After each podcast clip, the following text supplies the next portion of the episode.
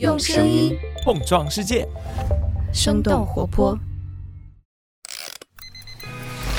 疫情开始以来，欧美不知道你最近在社交媒体。生动早咖啡与你轻松同步日常生活与商业世界。嗨，早上好呀！今天是二零二三年的六月八号，星期四。这里是生动早咖啡，我是来自生动活泼的梦一。今天我们不仅会来关注一下知名投资机构红杉拆分的消息，也想和你一块来看看手机品牌 vivo 在出海德国时候遇到的专利困境。当然，美国监管部门针对全球最大加密货币交易所发起的诉讼也不容错过。那就让我们一起用几条商业科技轻解读，打开全新的一天。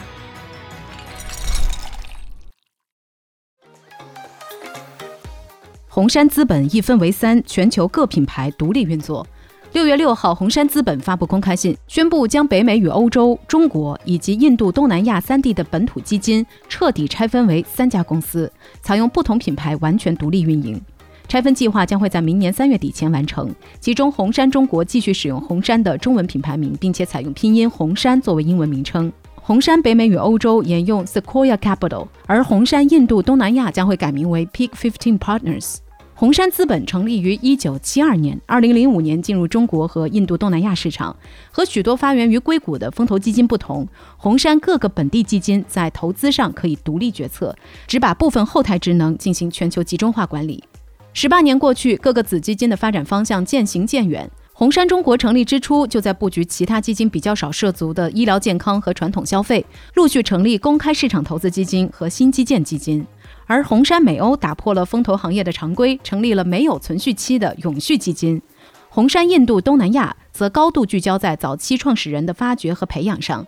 另外，红杉也面临着各个区域子公司利润分成争议、各自支持初创企业之间的竞争、地缘政治环境的变化以及日益复杂的集中监管合规性等问题。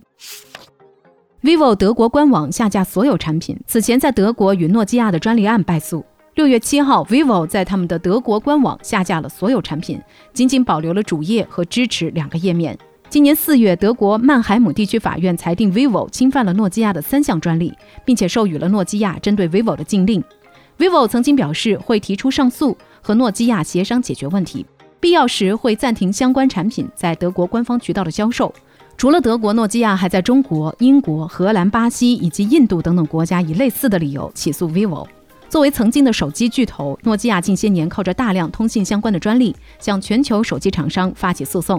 二零一一年，诺基亚就从苹果获得四点二亿欧元的赔偿，之后又接连起诉 HTC、黑莓、三星等等厂商，甚至还把矛头对准了奔驰、宝马还有丰田等等车企。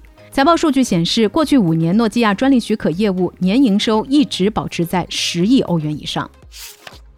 推特广告销售额暴跌，新 CEO 面临营收难题。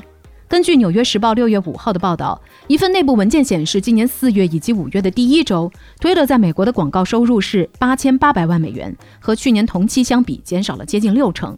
而且，广告收入的颓势在短期内可能并不会改变。推特的广告销售员工表示，推特上大量的博彩广告、大码广告以及色情内容，会让潜在的广告投放者产生顾虑。马斯克本人对于推特广告收入情况的表述也发生过多次变化。他曾经发推特表示，推特的广告业务正在恢复，几乎所有的广告商都回来了。但是在最近一次音频直播活动当中，他又提到了北美和欧洲的广告商对推特施加了很大的压力，导致一半的广告都消失了。这些广告商想要让推特破产。琳达·雅卡里诺也发布推文，宣布正式出任推特 CEO 一职。广告营收的压力也来到了雅卡里诺身上。有业内人士在接受采访时表示，，Twitter 正在变得越来越混乱，而且不可预测。广告主们想要在一个能够传递品牌信号，而且感到轻松的平台投放。美国证券交易委员会起诉币安。在苹果头显引发大家关注，OpenAI 掀起人工智能浪潮的同时，美国的监管部门终于对加密货币的巨头采取了措施。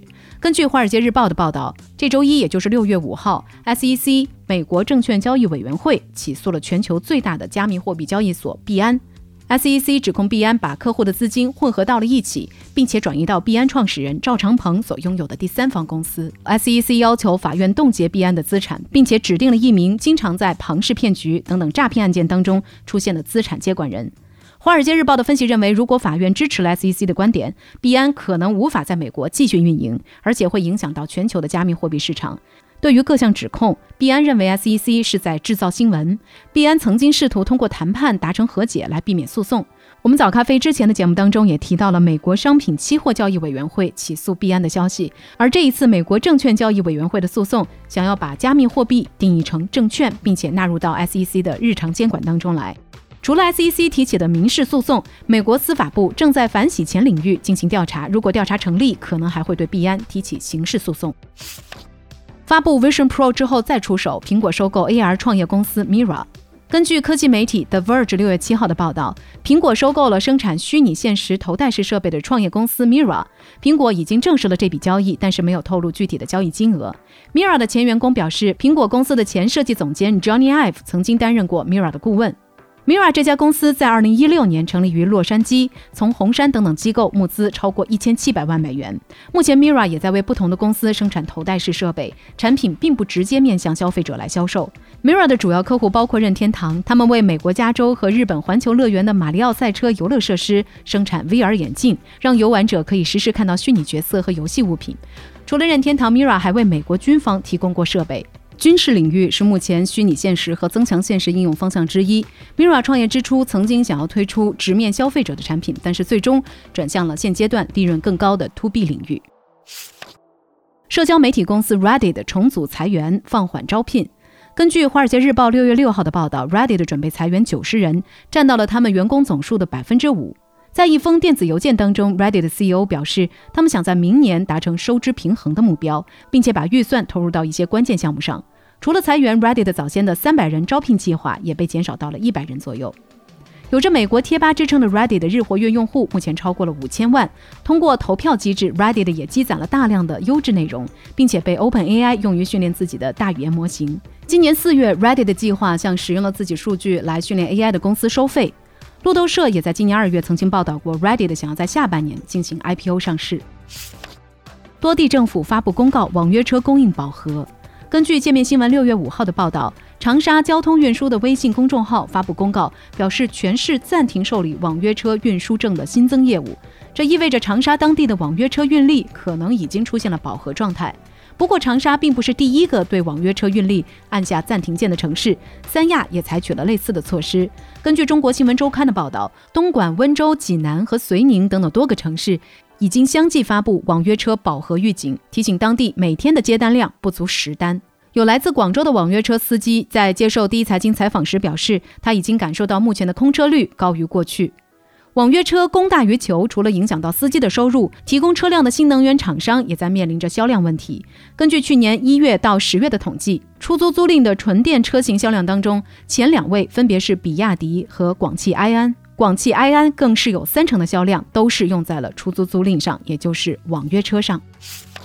天涯社区三百万筹款目标仅仅完成了二十万。在上周，我们早咖啡提到了天涯社区发起直播众筹活动的消息。